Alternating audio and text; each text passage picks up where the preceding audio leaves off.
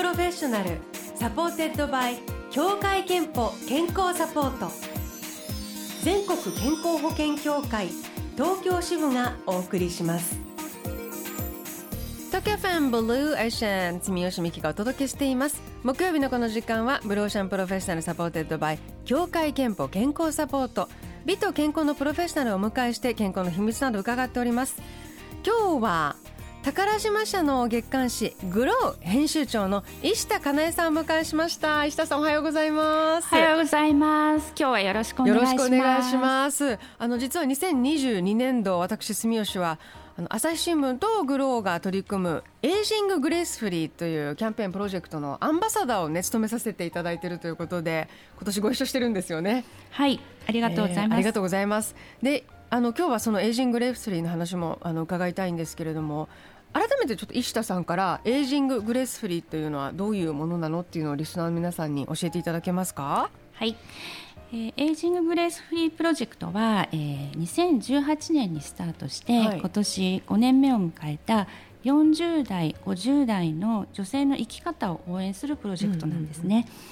うんうんうん、でエイジンググレースフリーってそのまんまあの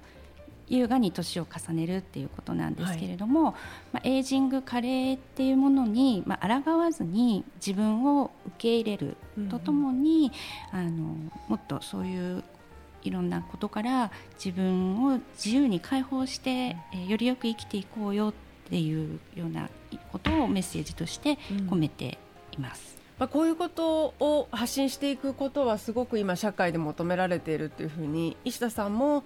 もう感じてのあのこういう立ち上げになったんですか？最初そもそもは。そうですね、まあ、グローはもともとその40代を対象にしていてで、まあ、年齢にとらわれずに自分らしく生きていこうよっていうコンセプトで創刊した、まあ、雑誌なんですけれども、はい。うん、そこのコンセプトとあと朝日新聞社さんの方で、えー、女性を支援するっていうところのあの一致っていうんですかね、っていうところがあったのでプロジェクトを立ち上げたっていうような背景があります。プロジェクトを通してこう分かってきたなんていうか4 5 0代が感じてることとかあの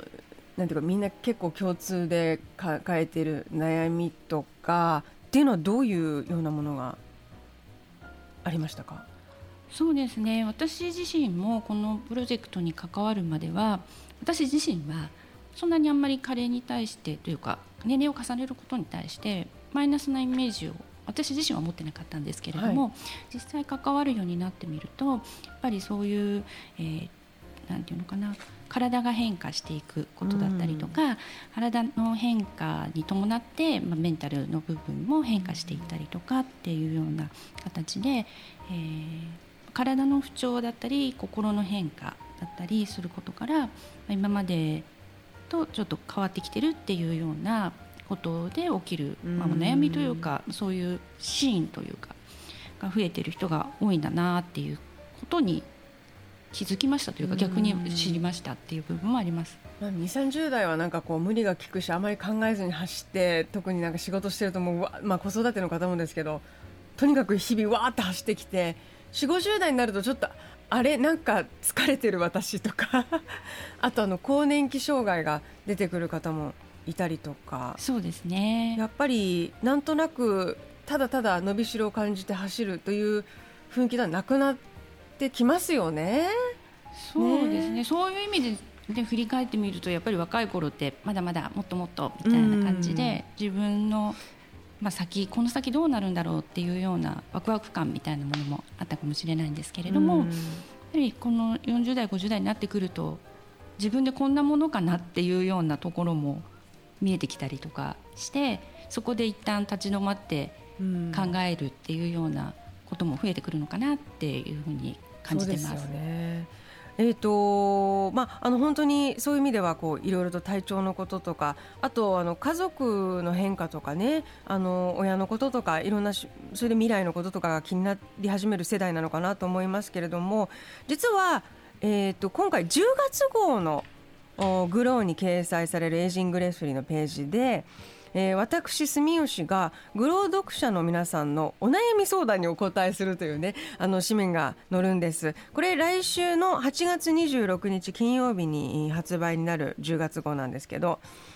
えー、いろんな悩みがあのタイムマネジメントのこととかまあ、あの親の就活とかあと本当将来の漠然とした不安の話とかいろいろあったんですけれどもあの今日ブローシャンで、えー、ちょっとブローシャンリスナーにも通じるかなというのでピックアップしているのが対人関係でついイライラしてしまいがちと身勝手な行動する人がいると殺意すら感じてしまうんだけどどうしたらいいでしょうかというあのグロー読者の、まあ、感じていることにブローシャンリスナーあのどうですか？ということを聞いてシェアしていただいています。えーと、石田さんともいくつかメッセージをあのシェアしたいと思うので、えー、といきましょう。まず東京都の19歳のうゆさんからいただきました。両親と実家で生活しているんですが何かあるたびに2人ともあれそれこれと名詞を言わずに話していくことにプチイラッとします。例えばお醤油取ってと言いたい時もああれ取ってあれと言って肝心なあれが何なのか分からず会話が成立しません。もっとスムーズに話したいです。いただいています。石田さんどどうですか？これ。これきっとお母様っていうか、うん、ご両親の方がそういわゆる AG 世代ですよね、ね、きっと。そうですね、ね、まあもうそれ本当あるあるですよ っていう。もっとプロになるともうそれで伝わっちゃうことありますからね。あれねって。プロ同士で、ね、あれだよねって。あれがあれしてさって。常にあの家に一緒に暮らしてるとねもう大体このタイミングで言われはあれのことだなとね分かってくるかもしれないですけど。そうね。だからウユさんちょっとだけあのイラッとくるかもしれないけどまああのおおらかに見てあげてほしいなと思いました、えー、もう一ついきましょう。東京都のパートアルバイト35歳のしがない事務員さん。先日職場に新しい方が移動してきました。その方が挨拶を返してくれません。仕事で直接の関わりがないのでまあ困ることもないんですがなんだかモヤモヤします。モヤモヤする自分にも器が小さいなとまたモヤモヤします。でっかい人間になりたいと。いただいています。どうですか石田さんこれ？そうですね。もしかしたらまだちょっと緊張しちゃってるのかな。そうかもね。ね確かにねこうイライラする自分にまたイライラするっていうのはありますよね。両方わかりますね。そう私もでもあの昔イライラしていたことでもあのだんだんいろいろと自分が経験を重ねると想像力もあのなんていうかプラスされて今石田さんがまさにおっしゃったようにあき意外に緊張してるのかもとか相手のその相手がどうして返さないのかのいろいろな可能性を考えるようになりましたそういえば。例えばその性格的にものすごく緊張しいだったりあのなんていうか人見知りがすごいのかもしれなくてもう笑顔すら恥ずかしいのかもしれないとか。そう思うとちょっとこうイライラするなんていうかなタイミングが減りますよね。そうですよね、ね、いろんな人が社会にはいるっていうかね。でもまあそのせっかくこちらが挨拶してるのに返してくれないイライラっていうのは分かる。わかる、それはすぐ分かります分かります。もちろん。返してほしい。返してほしいですね。うん。あとその自分が器小さいと感じた時にイライラするっていうのも非常に分かります。えっ、ー、と神奈川県の36歳伊沢よいさんから。えー、在宅勤務なので7年ぶりに聞いていますお久しぶりですまあありがとうございますうちは出かける前に玄関にゴミを置き外出するときに持っていくようにしてます。うちの夫は玄関にゴミを置いているのにゴミを持たずに外出するのでちょっとイライラします。外に出るならついでに捨ててってほしい。ちょっとの優しさをください。ですって石田さん。これはちょっとどころかかなりイライラするんじゃないですか。玄関に置いてるのにみたいなね。またでもこれもあのまたこうちょっと夫さんの立場を想像するともう本当に悪気がなくただいろんなことを考えてると下見ないで気づいてないとかねいう可能性があるのでひとひとまあね 毎日のことだとイライラするのも分かるんだけれども、えー、というようなメッセージをいただいておりますありがとうございます。えー、ちっちゃなイライラ石田さんはどうですか？そのちっちゃなイライラは多い方ですか？なんかご自身で自分のことを分析すると。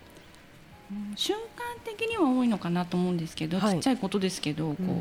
自販機で冷たいものを買ったのにぬるいものが出てきた時とか。そんなことあるんだ。暑い 暑い日とかだと。あちょっともう暑すぎてね今補充した後とかだったりしてとかあとは1万円札でお釣りが全部1000円札できた時とか。ああるね。500円玉欲しかったのに全部100円玉とかもねありますよねありがとうございます。今日はグロー編集長石田かなえさんをお迎えしております。後半もこのエイジングレースフリーについてお話を伺いますし石田さんの健康の秘訣も伺いましょう。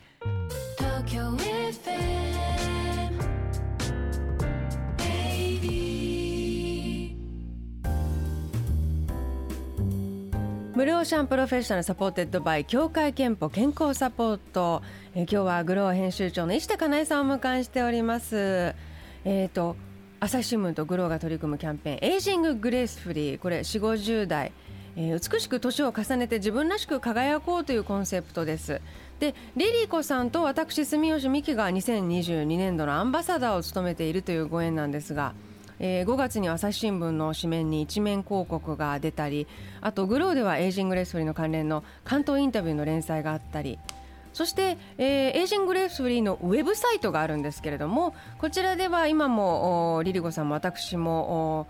あのちょっとこのプロジェクトにね思いを重ねてというインタビューを読んでいただくことができますので、えー、結構それぞれ人生を語ってるという感じであの興味持っていただけるかなと思うのでもしよかったら見てみてください。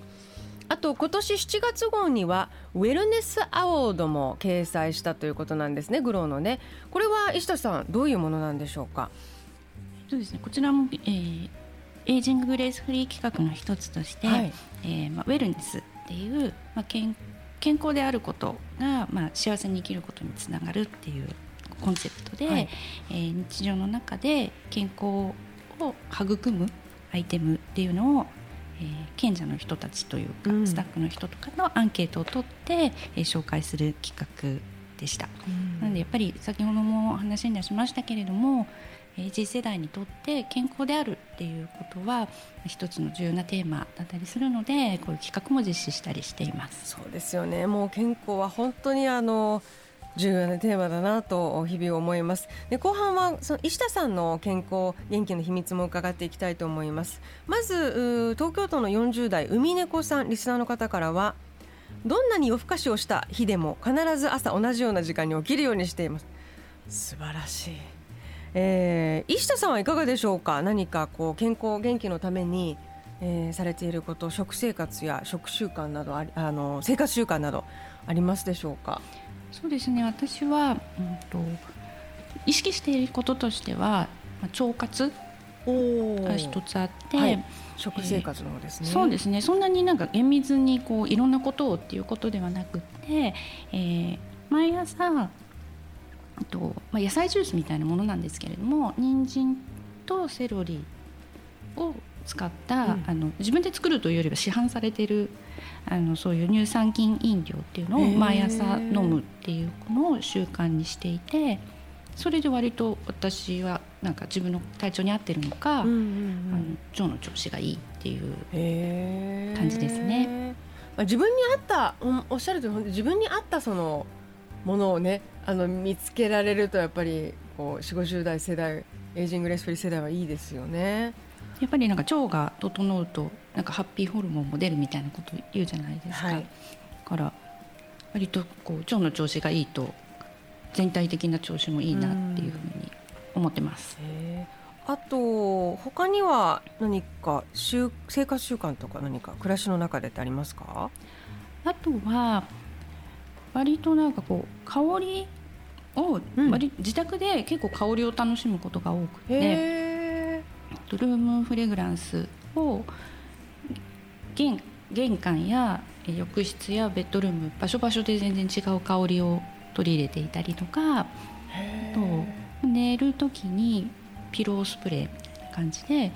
えー、使ってたりとか割とこう自宅で過ごす時は香りを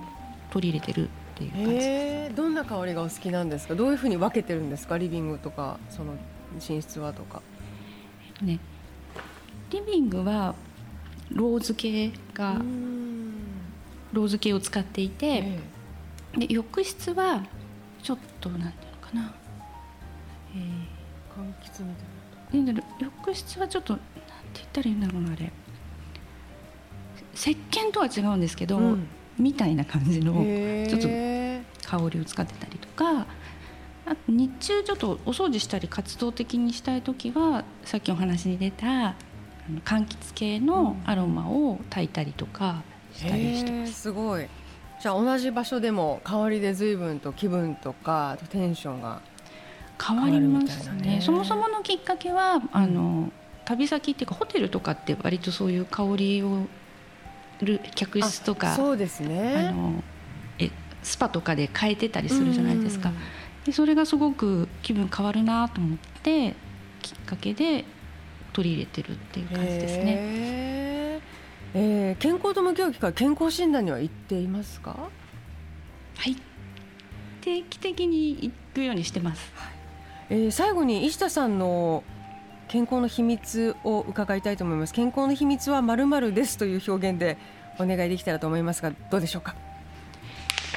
健康の秘密はご機嫌です。お健康の秘密ではご秘密はご機嫌ですをいただきました。これはご自身が機嫌よくということでしょうか？そうですね。あの先ほどの腸活も香りもそうなんですけど自分が機嫌よくいるために取り入れてるかなと思っていてと今日テーマになっているイライラをためないっていうのもあそうです、ね、自分の、まあ、自分の機嫌はね自分で取らないと誰も取ってくれませんからね。えー、健康の秘密はご機嫌です。いただきました、えー、先ほどご紹介した海猫さんには3000分のクオカードをお送りします。あなたの健康の秘訣もぜひブロシャンホームページメッセージフォームからお送りくださいえー、さああの私がグロー読者の悩みに答えたという記事、えー、ページが掲載されるグロー。10月号。来週8月26日金曜日に発売になりますのでよかったら手に取ってみてください。これもあのめちゃくちゃあ Blue Ocean リスナーもこういう悩みの方メッセージいただくなというようなお悩みがいっぱいでした。でえっ、ー、と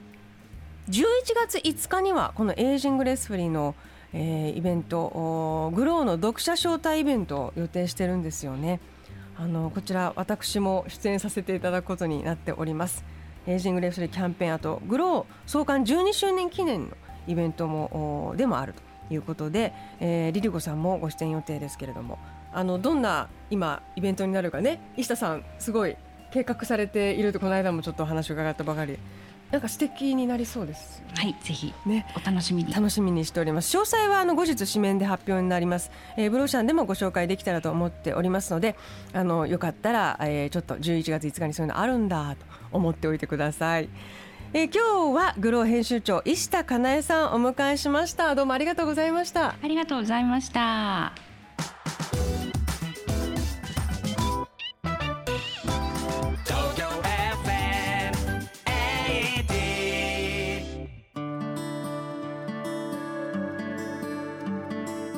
なたの健康をサポートする協会憲法東京支部からのお知らせです。日本人の死因で最も多いのはがん